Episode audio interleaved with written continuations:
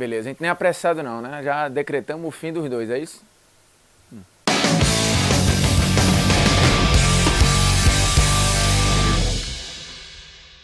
Fala moçada, beleza? Polêmicas vazias na área, convidando você a se inscrever no canal do Esporte Interativo. Estamos na meta dos 6 milhões de inscritos. E se você se inscreve, automaticamente vai na notificação e toca na sineta para ter aquele lembrete maroto. Toda vez que tiver conteúdo novo, vai aparecer para você: ó, oh, tem um VS Rank novo, tem um Sabia Não novo, tem Polêmicas Vazias novo, tem uma live surpresa, tem arquibancada, enfim, todos os conteúdos do Esporte Interativo. Você que é inscrito, fica sabendo se for notificado. E aí depois que assistiu o conteúdo até o fim, aí pode dar like, dar dislike, comentar o que bem quiser. Porque o tema da vez é um tema apressado, mas que na verdade já tá borbulhando ali há algum tempo. Afinal, terminou a era Real Madrid e Barcelona na Liga dos Campeões Dá para decretar o fim deste domínio? Aí o mais apressadinho aí, mais mala, vai dizer, claro que dá, já acabou a era. Porque o Liverpool não foi campeão? Não foi uma final inglesa? Mas pera lá, isso pode ter sido apenas um ponto fora da curva. Pode ser que na próxima temporada, nessa temporada, nós voltemos ao ciclo Real e Barcelona. A questão é, está mais para isso seguir ou está mais para isso terminar? Porque já tem alguns indícios. Se a gente for seguir algumas pistas, a gente vai chegar numa resposta. E outra coisa, é preciso lembrarmos, ciclos, eras, elas são comuns nas competições, principalmente na Liga dos Campeões da Europa. Se a gente for lá atrás, no início, nos anos 50, anos 60, nos primeiros 10 anos de competição, se você for ali de 55, 56 até 1966, nesses primeiros 10 anos de campeonato, a Espanha estava em nove finais. Então você tinha uma era ali importante, né? Boa parte dessas finais, obviamente, com o Real Madrid, mas teve o Barcelona beliscando ali um vice-campeonato. O fato é, a Espanha dominou o início da competição. Aí você chega ali nos anos 70, finalzinho dos anos 60 e basicamente a década de 70 inteira, nós temos um domínio de Holanda e de Alemanha. A Holanda ganhando com o Ajax, a Holanda batendo em finais, a Alemanha a mesma coisa. Depois, a gente vai ter um ciclo de um domínio importante do futebol inglês, enfileirando títulos. Não necessariamente com o mesmo time, mas tivemos ali o Liverpool um domínio grande,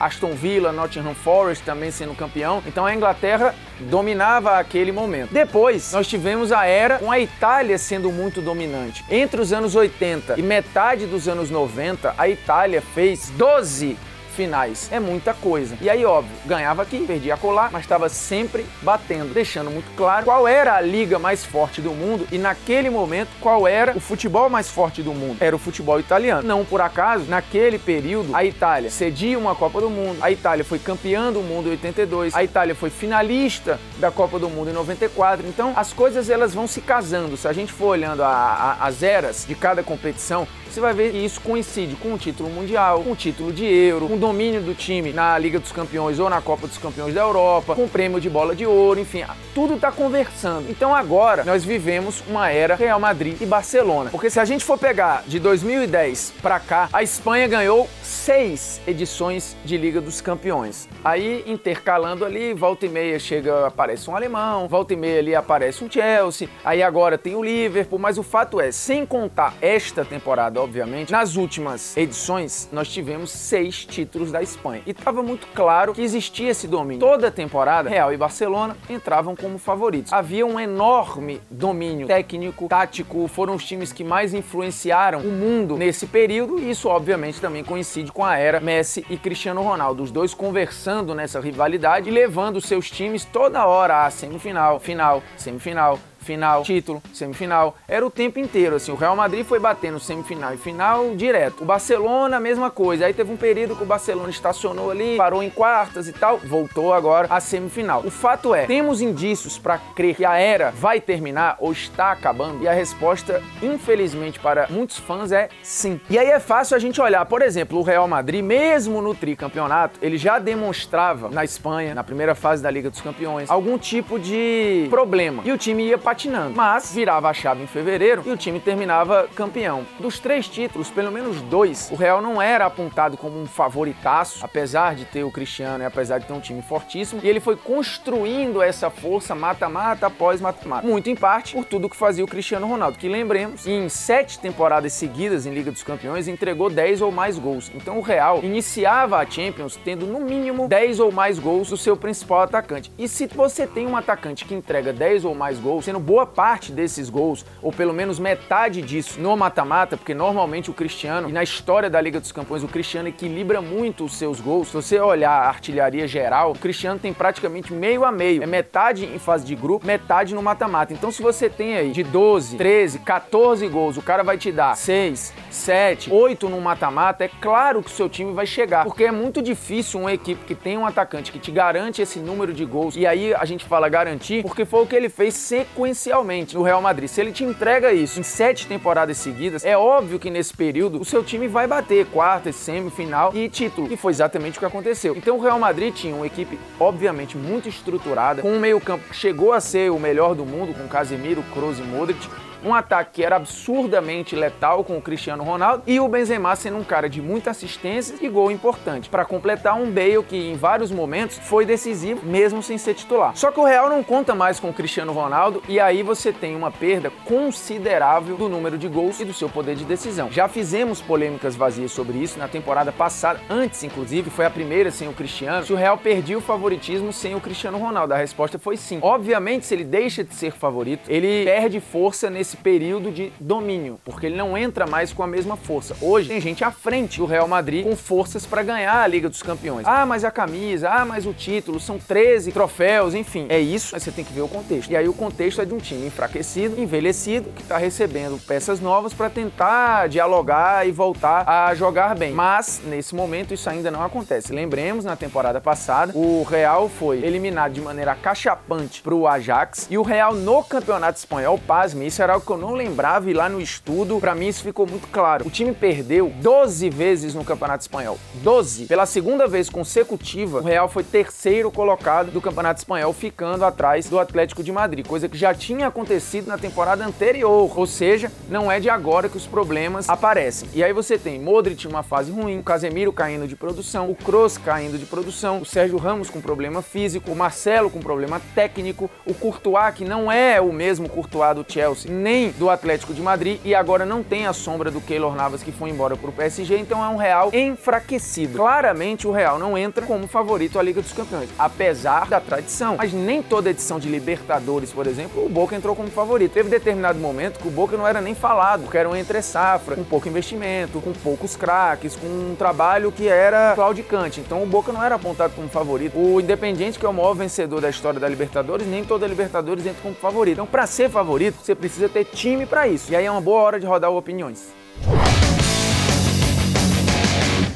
Tem gente que fala Real e Barça sempre são favoritos na Liga dos Campeões. E aí, desculpa, isso não é uma verdade, é uma frase falaciosa. E aí que as pessoas vão passando para frente. Já expliquei a história do Real Madrid, que nem sempre é favorito. Até o Real voltar a ganhar ali nos anos 90, o Real ficou mais de 30 anos sem ganhar a Liga dos Campeões, por exemplo, né? Ali dos anos 60 até o final dos anos 90. Então o time ficou mais de 30 anos sem ganhar a Liga dos Campeões e nesse período, em várias edições, ele não era favorito. Portanto, essa história de falar, ah, não, mas o Real é sempre favorito, o Real é sempre favorito, o Real é sempre favorito. Não é verdade, Barcelona também não. O Barcelona viveu um momento em que ele não tinha força na Liga dos Campeões. Lembremos, o primeiro título do Barcelona vem apenas no começo dos anos 90, com o gol histórico do Koeman de falta. O Koeman, inclusive, que naquela temporada foi artilheiro do Barcelona naquela edição de Copa dos Campeões da Europa, para você ver, né? Era um zagueiro, mas que foi artilheiro do time, salvo engano, com oito gols naquela edição. Mas o Barcelona, antes dali, ele não era favorito sempre, e depois dali, ele ficou um período sem entrar como favorito. Inclusive, ficou um período sem nem ir para a Liga dos Campeões. Portanto, essa história de olhar para a grife hoje e achar que sempre é favorito, isso não é verdade. Mas falemos especificamente do Barcelona, porque do Real Madrid a gente já ficou muito claro que esse Real perdeu força para ser encarado como esse favorito e esse time que vai dominar uma era. Mas a questão do vídeo é, será que os dois vão manter essa troca? É final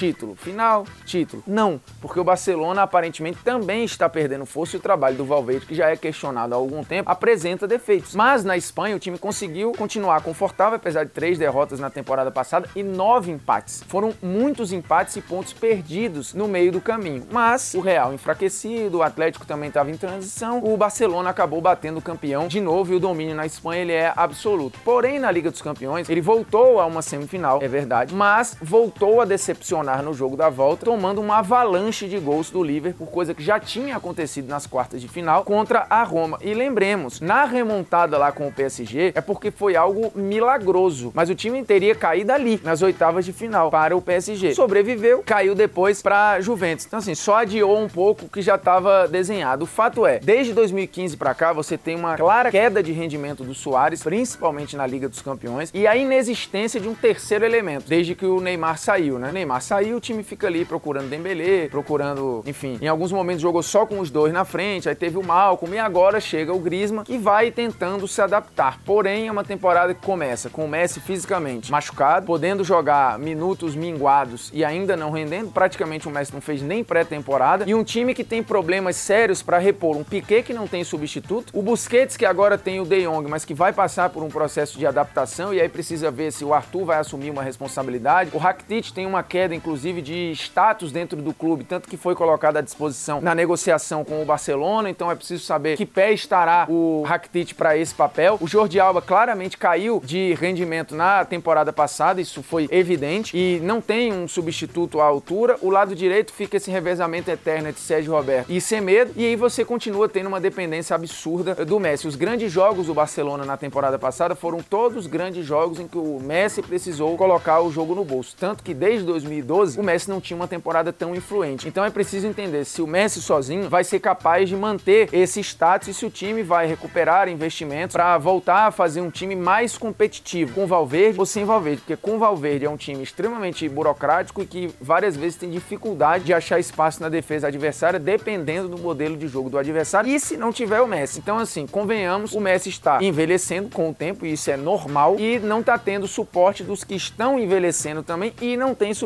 Então a tendência, olhando para o futuro, é que sim a gente tem um redesenho de domínio no futebol europeu, porque para além da perda de força de Real e de Barcelona, você tem ganho de força de alguns concorrentes. Por exemplo, Manchester City e Liverpool, Liverpool atual campeão, o City que entra de novo com um status de time mais pronto do que Barcelona e Real Madrid. Ah, mas não tem a mesma grife. É verdade, não tem, mas hoje tem um time melhor. Como aparentemente o Liverpool caminha para ter. E por falar em Real Madrid, a nossa dica cultural aqui, El Coração de Sérgio Ramos, belo documentário, é uma série documental, na verdade, que foi lançada em setembro pela Amazon Prime Video. São oito episódios, inclusive episódios que mostram o Sérgio Ramos nos bastidores do próprio Real Madrid. É muito legal porque entra na intimidade do clube, mostra a intimidade do Sérgio Ramos, que apesar de ser um cara líder, expansivo, ele sempre foi muito discreto na sua vida pessoal e mostra como é o foco de um cara desse tamanho, né? A importância que esse cara tem pro futebol espanhol. E é legal porque na eliminação pro Ajax, o documentário estava sendo gravado no Santiago Bernabéu. E aí você tem as reações do Sérgio Ramos diante daquela eliminação, um jogo em que ele não atuou, né? Lembremos, e ele meio que falou depois do primeiro jogo que o resultado já estava garantido, que o Real Madrid praticamente estava classificado. Porrada no Real Madrid, uma eliminação que foi filmada ali e está no documentário. Então, El Coração de Sérgio Ramos está aqui, uma série documental na Amazon Prime Video. Muito legal, inclusive a Amazon Prime que entrou agora aí com promoção, né? Tá mais barato que um saco de pão. Aí você faz lá e tem uma porrada de documentário de futebol. Aos poucos eu vou indicando aqui. E a polêmica aleatória, vodka gin, hein? Se você for maior de 18 anos, escolha vodka, que tem uma variação bem melhor. Inclusive a vodka pura é melhor que o gin puro. O gin tem ali gin tônico, gin não sei o quê, mas é uma bebida meio sem graça, né? Bebe vodka pura?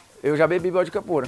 Inclusive, você dá aquela pressada, você enfia muito gelo, aí dá umas gotinhas de limão para dar um migué. Não, cara, mas é assim, você vai. Eu, quando era mais novo, era o seguinte: eu queria entrar numa festa. Dentro da festa, a parada tá mais cara. Do lado de fora ali, pô, a dose era dois contos na minha época. Três reais. Aí você pega a dose de vodka, toma umas três ali, já entra o quê? Um pouco mais.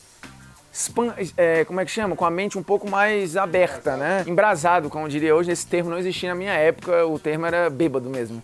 Então a verdade é, se você tem mais de 18 anos, aprenda que a vodka lhe dá muito mais opções. Ela é polivalente, né? Ela é tipo o quê? Um Marquinhos do PSG. Ela pode ser lateral direito, pode jogar de volante, pode ser zagueiro. O gin tem um pouco mais de limitação, até faz outra função, mas vai fazer com com menos brilhantismo. E se você tiver menos de 18 anos, obviamente não beba, né? E se você tiver mais de 18 anos, beba com moderação. É isso. Se quiser patrocinar o Ministério da Saúde, a gente tá aí. Então é isso, Polêmicas Vazias chegando ao fim. Toque na notificação, se inscreva no canal e volte sempre, que é o mais importante, entendeu? Vá, mas volte. Beleza? Um abraço que eu vou botar gelo no meu tornozelo, tá desse tamanho. Música